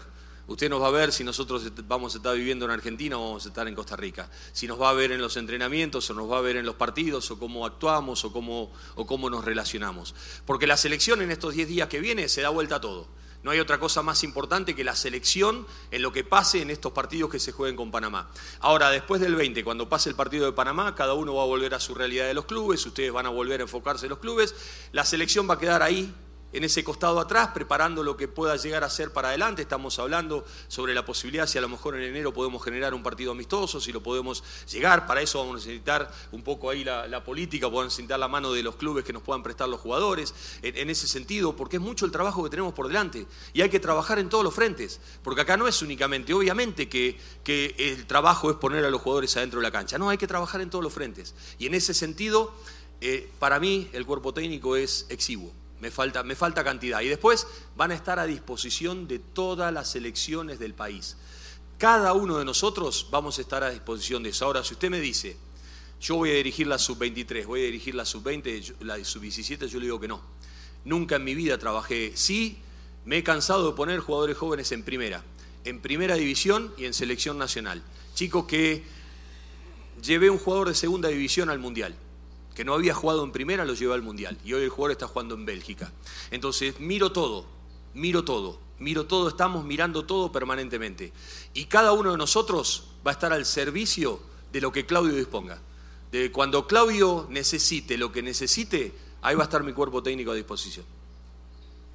Buenos días, profesor. Saludo para usted. para don Masael y todos los presentes. Alejandro Fonseca, de la televisora Extra TV 42 y de Diario Extra también. Quiero consultarle, ahora que habla del cuerpo técnico, normalmente en selección de Costa Rica se acostumbra a poner un asistente técnico costarricense. Quiero saber si a usted se le presentó esa opción por parte de la dirigencia o si usted no la aceptó y tal vez esa conexión que a veces es importante tener de, conocer el mundo futbolístico tico la va a realizar usted por medio del señor Vivas para tener ese, buen entorno. Sí, mire, la verdad no, no lo hablamos, pero yo la verdad honestamente estoy abierto, estoy abierto a todo. Un día estaba, un día me reúno con Vilardo, con Carlos Vilardo entonces yo le pido, yo era entrenador de, Nacional B en Argentina, entonces eh, a través de, del Bambino Pons, un periodista argentino, le pido que me haga la, llegada con Bilardo. Bilardo en ese momento había salido campeón del mundo con Argentina en el 86, entonces lo voy a ver a Bilardo y mientras hablábamos me mostraba videos, me decía de los jugadores, esto, el otro. En un momento él me dice, mira Alfaro, ninguna fotocopia, por más perfecta que sea, va a ser igual que la original. Entonces, cada uno puede tener su propia impronta, cada uno puede tener su propio perfil, cada uno puede ser su propio entrenador, pero cada uno es, uno solo. Y en ese sentido, yo estoy abierto. a veces tenemos esos reparos absurdos de parte nuestra de los entrenadores, decir, no, que de pronto si yo le abro las puertas a determinado va a salir esto, lo otro. No, yo digo no, no. En ese sentido yo soy una persona muy abierta, soy una persona de, mucha confianza. O sea, a ver, eh, se lo decía recién al presidente, eh, yo quiero que todos nuestros trabajos estén cargados en una plataforma y que todo lo que nosotros hagamos, observemos, estén cargados en, la plataforma de, de, Costa Rica. Porque yo quisiera que el entrenador que el día de mañana me suceda a mí y se siente acá, pueda mirar para atrás y pueda ver todo lo que se hizo desde el primer día hasta el final, en todos los aspectos, en cada área en todo, que tenga acceso absoluto a todo. Porque creo que en definitiva eh, yo no soy dueño de mi trabajo. Es como que yo termino mi trabajo, lo agarro acá en la caja, lo pongo ahí me lo llevo. No, mi trabajo está al servicio de. Y si en ese sentido tenemos que compartir y tenemos que abrirnos a que venga gente, no tengo ningún problema. Que venga y lo que le voy a decir. Eh, va a aprender lo que no hay que hacer, entonces va, a aprender lo que no tiene que hacer. Pero bienvenido sea a sumar al que sea, yo no tengo ninguna clase de problema en ese aspecto. Soy una persona muy abierta y voy a poner a mi disposición todo lo que hago. No me, no me voy a guardar absolutamente nada. ¿Por qué? Porque yo soy yo y por más que el día de mañana pueda estar en cualquier otra parte, soy yo y punto. Y con eso eh, marchamos en ese sentido. Y después de ahí, nada más. O sea, todo a disposición, todo al servicio, todo abierto, todo para que en definitiva lo que nosotros podamos hacer eh, es tratar de, de contribuir con nuestra pequeña porción a tratar de mejorar lo que es el fútbol de Costa Rica. La observación la estamos teniendo, lo estoy conociendo. He tenido charla con algunos muchachos, me he apoyado mucho en Claudio, Claudio me ha hablado me con, porque cuál es la ventaja que yo tengo en ese aspecto. Eh, Claudio tiene muy claro el rol que él desempeña y sabe las necesidades porque es entrenador y sabe las necesidades que tenemos los entrenadores. Y en ese sentido ya tiene bien identificado el filtro que me tiene que pasar el filtro de las cosas que son esenciales, las cosas que por ahí las voy a ir descubriendo yo, las cosas que son trascendentes, a las cosas que le tengo que prestar importancia, pero él me dio todo un panorama muy amplio, todo un panorama muy amplio, porque sabe que esto, esto me lo enseñó la experiencia. ¿Sabe cuál es el porcentaje de certeza que usted tiene en la observación que tiene desde afuera a cuando se mete adentro? Si yo lo quisiera cuantificar, no es más del 30% todo lo que yo pueda ver de afuera no es más del 30% del total que yo puedo llegar a conocer. Yo pude conocer algo más desde que llegué al país, de que tuve el privilegio de estar presente en un clásico, de vivir lo que se vive en un clásico, de estar presente en la cancha donde se va a jugar el partido. Porque no solamente quería ver las dimensiones para ver cómo tiramos los corners, para ver si nos conviene tirarlo cerrado o abierto, por, cómo, por la distancia que hay, o, las transiciones como son, por los espacios que tiene la cancha, por cómo rueda la pelota, porque ya vamos a hablar también, vamos a ir a hablar con el canchero para decir de qué manera queremos que esté la altura del piso para la calidad de los jugadores que nosotros tenemos, sino estar presente en todos los partidos, porque hemos tratado, de, tratado, hemos tratado de estar presente en los partidos que se han jugado y estar observando. Hemos tratado de charlar con, jugadores, de charlar con gente de fútbol, de escuchar, pero yo ahí, en algún punto, esto también me lo enseñó la experiencia, yo desconfío de mis ojos. A veces mis ojos me pueden traicionar. Entonces no siempre me confío de lo que veo, porque a veces, muchas veces, me quiero convencer que lo que veo está dentro de un prejuicio que yo tengo. Entonces, como soy una persona que no tiene prejuicios, yo desconfío de lo que veo.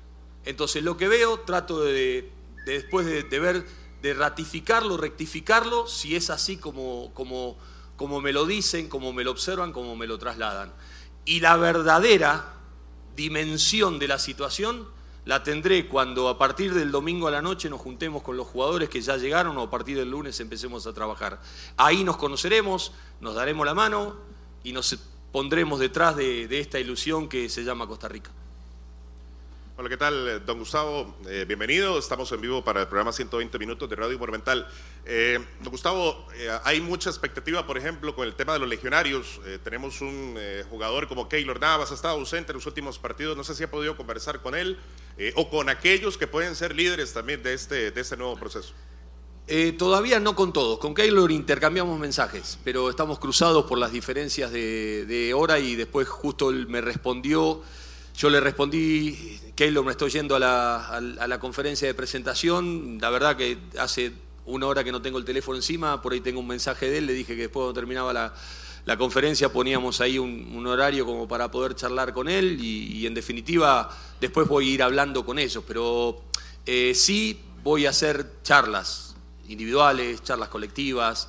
Eh, los legionarios son tan importantes como los jugadores locales. Cuando usted ve cuantitativamente la conformación en, cantidad de jugadores que de pronto están fuera del país y los que están dentro del país, está ahí 50 y 50, puede estar un poquito más para un lado, puede estar un poquito más para el otro. ¿Eso qué quiere decir? Que la competencia local es muy importante y que nosotros tenemos que también pensar para adelante, y esto es una expresión que esto lo hablamos un poco con Claudio, pero no lo tenemos que hablar después, la, planificación de, la liga local no es un detalle menor también para tener en, cuenta, porque eh, si yo tengo el 50%, a mí no me gusta, o sea, porque de pronto, y esto lo quiero aclarar, yo voy a citar 26 jugadores, y esos 26 jugadores van a estar conmigo, y en el medio hay competencia, y yo no puedo estar liberando a un jugador si lo uso, si no lo uso, para que vaya un determinado equipo y otro no, porque me pongo en la piel de los dirigentes. Ah, ¿cómo puede ser? A este, a este le dieron este jugador y a mí no. Son jugadores que están en la selección y yo no quiero perjudicar a ningún club en particular. Yo quiero estar a favor de la selección, pero a veces, lamentablemente, son mis decisiones y mis decisiones dicen que a lo mejor quiero ver estos jugadores y a lo mejor termino más perjudicando a un equipo que otro. Y yo quiero, cuando hay tanto trabajo, cuando hay tanto esmero, porque se sacrifican tanto los entrenadores, los jugadores locales, los dirigentes locales, a dar respuestas a su afición y todo lo demás, y de pronto viene este tipo, me saca cinco jugadores de mi equipo y yo que tengo que jugar una final no tengo los jugadores como para poder jugarla. Y yo no quiero perjudicar a nadie, yo estoy a favor de, no en contra de nadie. Y en ese sentido, yo tengo que ser justo y no puedo favorecer a nadie en particular, porque yo soy el entrenador de la selección nacional y tengo que favorecer a la selección nacional. Entonces, yo quisiera que en algún punto se contemplen todo este tipo, y esto lo tiro como debate, porque no, la verdad, presidente, esto no lo hablamos, eh, pero digo, yo no quiero perjudicar a ningún club en particular. Y yo quiero las finales con la misma intensidad como se vivió el clásico el otro día, como, como vi los partidos de, de, Saprisa y, y, Monadas cuando jugaron. Todos los partidos los quiero en ese, en ese nivel de intensidad. Eh, lo de la Juelencia y Herediano, lo que, lo que jugaron ese, lo que vemos, el partido que vimos anoche también. Quiero ese nivel de intensidad y quiero que todos cuenten con los jugadores como para poder hacerlo. Ahora, yo también tengo la responsabilidad de responder por el país. Entonces esto es algo que nos tenemos que poner de acuerdo entre todos para privilegiar los intereses de todos. Porque acá lo importante, en una negociación, si las dos partes no se levantan de la mesa y están satisfechos, quiere decir que fue una mala negociación. Entonces acá nosotros tenemos que llegar a un punto donde todos tenemos que tener la capacidad de ceder, pero todos tenemos que saber que cedemos por un bien superior, por algo que nos supera. Don Gustavo, ¿qué tal? Buenos días, bienvenido. Le saluda Eduardo Castillo. Estamos en vivo para Atlética Deportes Radio y también para TD Más en todas sus plataformas. Con la limitante de tiempo que usted nos ha conversado y nos ha dicho por el espacio que hay, ¿verdad?, para su integración de trabajo, ¿cuánto va a pesar el rol de don Claudio para la serie contra Panamá? ¿Estará en el banquillo don Claudio junto a usted? ¿Cuánto va a pesar sus decisiones precisamente en esta serie de don Claudio junto al lado suyo? Gracias. Con Claudio hablamos de fútbol mucho permanentemente hablamos de fútbol, porque nos gusta. O sea, estamos mirando un partido y hablamos de fútbol. ¿Viste cómo este pase o este cierre defensivo? ¿O cómo se paró, cómo se perfiló? Vivimos hablando de fútbol. Ahora, cuando yo tomo una decisión, tomo una decisión. Es mía.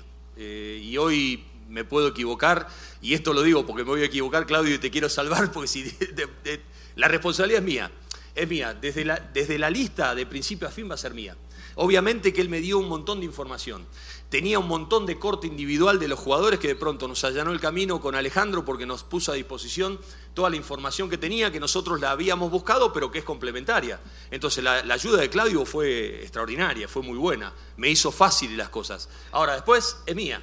Eh, en mi banco va a estar, va a estar, él va a estar sufriendo de arriba. En mi banco va a estar mi cuerpo técnico y vamos a empezar a manejarnos de la manera que tenemos que manejarnos. Él como director de selecciones nacionales, porque la verdad lo veo todos los días en la federación y obviamente que la selección mayor es el problema, pero tiene 400 penales por día que atajar. Y tiene un montón de cosas. Y obviamente que hay que estar, pero y estábamos hablando, no porque el futsal que jugamos con Cuba y la clasificación del femenino ahora con Haití, de lo que viene, esto, lo otro, y tiene un montón de cosas, entonces él tiene que ocuparse de todas las cosas que tiene que ocuparse. Y, me confirió la responsabilidad de los destinos deportivos. Así que en ese sentido, eh, estaría mal de mi parte no haber asumido la responsabilidad de estar en el banco de suplente. No sería, no sería digno de mi parte. Eh, ¿Arriesgamos? Sí, sí, arriesgamos.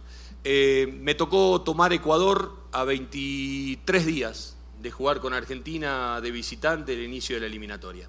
Y con los jugadores nos conocimos en el Hotel Madero, ahí embajador eh, cerca de donde concentramos para, para ir después a la, a la cancha de Boca a jugar con Argentina. Tuvimos dos entrenamientos, nos dimos las manos y nos pusimos de acuerdo. Y después construimos la realidad que construimos. Y esto no, no, es, no va a ser diferente. Entonces, desde el momento que uno se hace cargo, se hace cargo. Se hace cargo. Y yo me hago cargo de... Así que cualquier cosa que salga mal, Cualquier cosa que salga mal, acá tienen al responsable. Eh, buenos días por acá, eh, don Gustavo, y también don, don Rafael, Fabián Borbón para, para Teletica Canal 7. Don Gustavo, bueno, estamos a unas horas eh, de que se conozca la lista oficial de la, de la selección nacional para estos importantes partidos contra Panamá. ¿Qué perfil van a tener estos futbolistas o qué es lo que usted quiere de esta lista para tan importante partido? Y para aprovechar aquí con don Osael, Don Azael, a lo que ha expresado don Gustavo, que va a estar en el banquillo, que desde que se llegó al aeropuerto ha asumido el reto de que él va a estar en el banquillo con su cuerpo técnico, ¿cómo em, asume también el comité eh, ejecutivo también esta decisión de don Gustavo que esté de una vez en, el banquillo contra Panamá? Muchas gracias a los dos. Responda primero, Precio. Voy a dejar hablar. Por eso. si no, no dejo hablar. Sí, el comité ejecutivo cuando se le dio la tarea a Claudio, y lo hemos dicho muchas veces, eh, el responsable de la parte deportiva es Claudio, él nos hizo la presentación, lo conversamos, y ya el tema de, si es una decisión de, de, quién dirige o quién no dirige esta, estos juegos, eh, fue un acuerdo entre, entre Claudio y, y Gustavo. Al final siguen siendo decisiones deportivas, el comité ejecutivo está para otras cosas, no podemos meternos en la cancha y tomar las decisiones en la cancha. Y si ya don Gustavo está en el país y él es el dueño de la decisión, él es el que tiene que tomar la decisión. A ver, eh, lo primero que tengo que hacer es armar un grupo. Si usted me dice qué busco con mi primera convocatoria, mi primer búsqueda es armar un grupo. Yo puedo tener un equipo, puedo repetir un equipo. De pronto puedo repetir los equipos que, que han jugado para atrás, en muy poco tiempo para atrás, que han conformado la selección. El camino más fácil para mí sería repetir un equipo, porque en definitiva no estoy arriesgando nada, si se quiere, entre comillas. Yo digo que acá lo que hay que hacer es una construcción.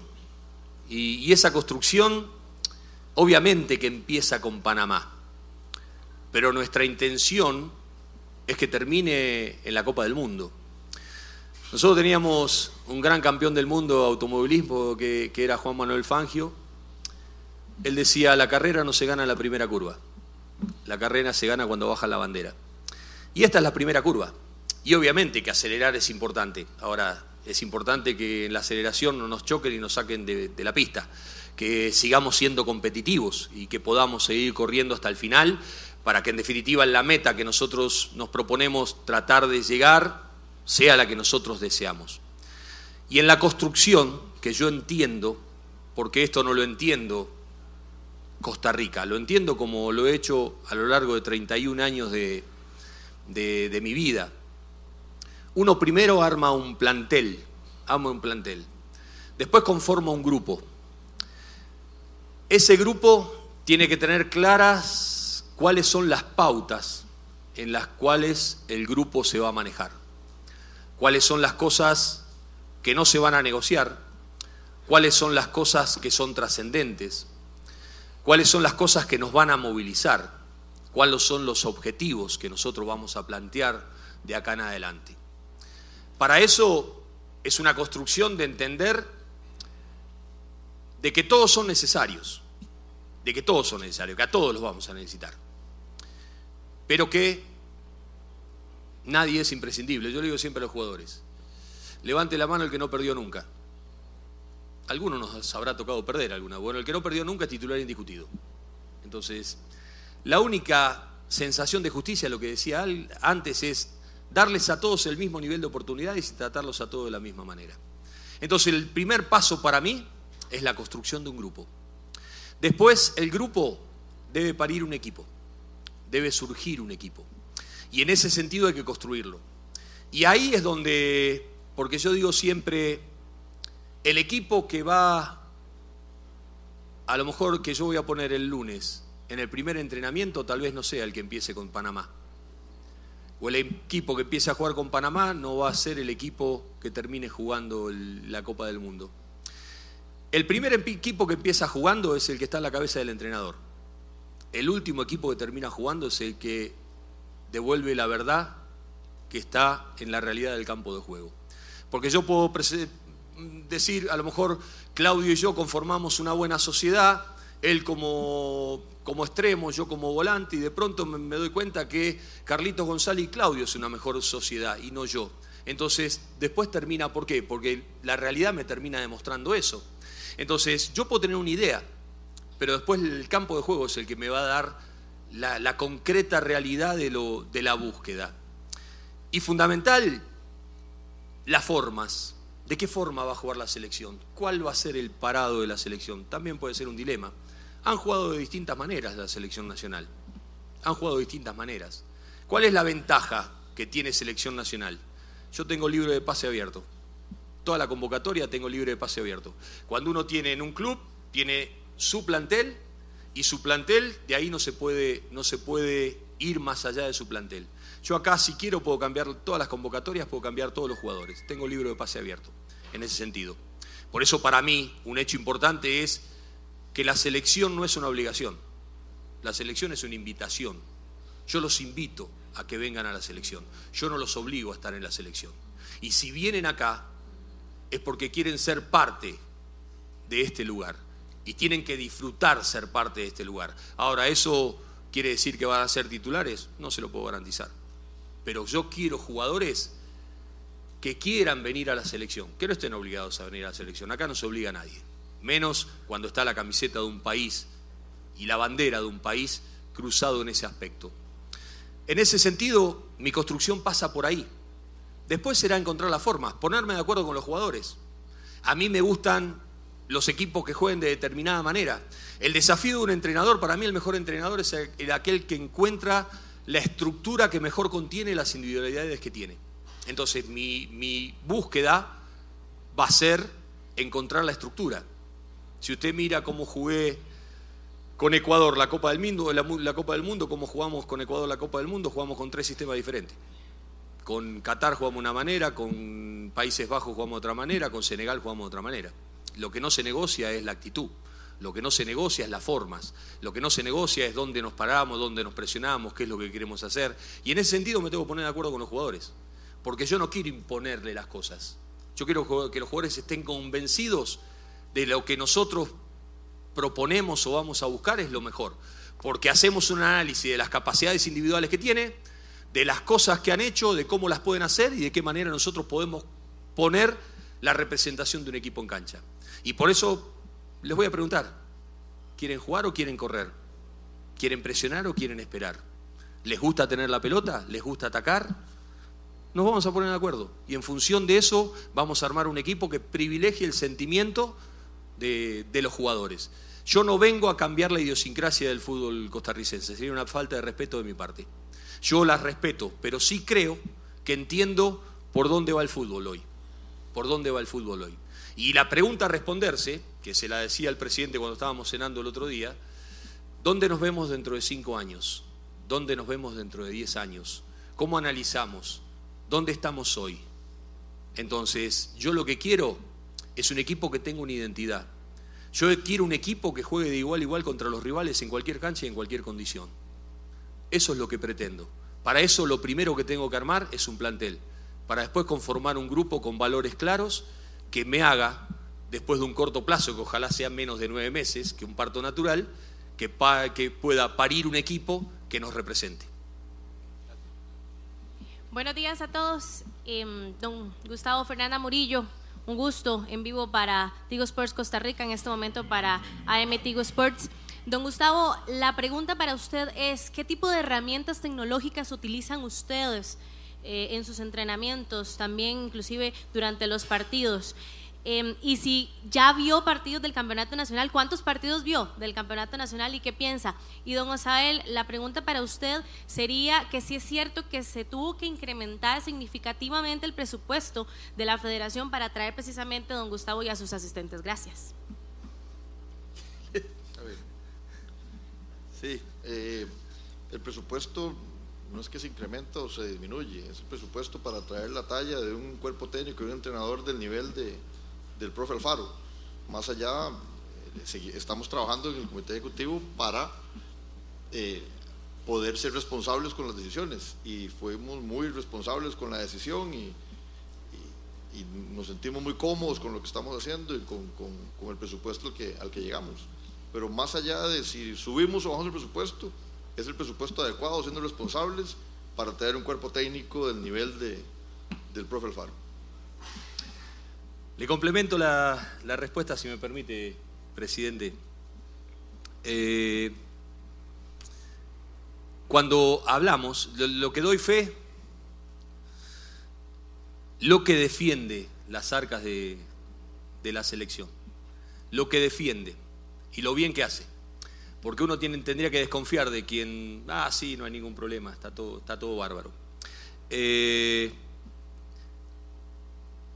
a veces es incómodo hablar de números. Nosotros venimos con un 35% de contrato menos que el que teníamos en Ecuador. Y usted me dice, ¿por qué? Por el desafío. Por el desafío. A mí me gusta el desafío. A mí me gusta esta chance de venir a Costa Rica. No siempre en estas cuestiones son cuestiones económicas. Obviamente que hay vinculaciones de contrato, que cada uno defiende su parte y es válido que, así sea. Y nosotros de pronto veníamos de una experiencia mundialista y, uno dice, bueno, paso por una experiencia de mundial y si uno gana, porque no era lo mismo no haber jugado, no haber dirigido nunca una selección, dirigir una selección, clasificarla directamente a una Copa del Mundo, jugar un mundial, este, y, jugarlo con una renovación, con un montón de jugadores jóvenes que fueron, dejar una selección para 10 años y uno dice, bueno, mis pretensiones económicas tienen que ser superiores a las que dejé. No, mis pretensiones económicas no son superiores. Y no tengo, no tengo ningún problema en bajar, ¿por qué? Porque lo que me moviliza es el desafío. Y yo estoy acá contento con el desafío, en, en definitiva. Cada uno vive su realidad y a veces es muy difícil decir que está bien o que está mal, porque es, muy incómodo trabajar o, hablar de ese tipo de cosas. Lo que sí doy fe de cómo este hombre defiende a la, a la Federación de Costa Rica. Y que para nosotros eh, la cuestión económica no es, una, no es una cuestión prioritaria, es una cuestión secundaria. Nosotros venimos acá absolutamente por el desafío deportivo, porque yo quisiera tener el privilegio, con Ecuador viví una experiencia muy linda, hermosa, tanto a nivel país como a nivel selección y a nivel competitivo. Yo me sentí, nos sentimos mal porque al final sentimos que injustamente nos quedamos al margen porque teníamos todo como para poder pasar. Y yo quisiera que Costa Rica supere eso. A mí me tocó, me voy del tema un cachitito.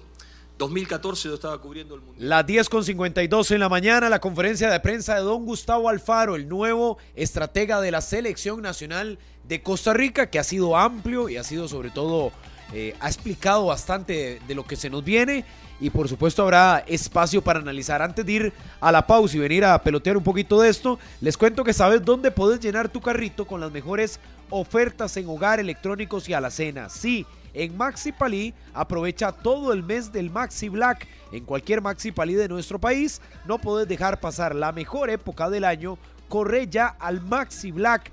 Ahora también en línea en maxipalí.co.cr. Las 10.53 pausa y regresamos. Las 10 con 58 en la mañana, regresamos a 120 minutos. Fandeli lanza la nueva línea de abrasivos en corte y desbaste grano cerámico, mayor poder de corte, alta productividad de venta en las mejores ferreterías del país, Fan Deli. Óigame, si con todo ese discurso que usted, medio, cuénteme. Sí, lo que, con todo ese discurso que dijo el señor Lechuga Alfaro, plasma en la cancha un 10% de lo que dijo, estamos en el Mundial.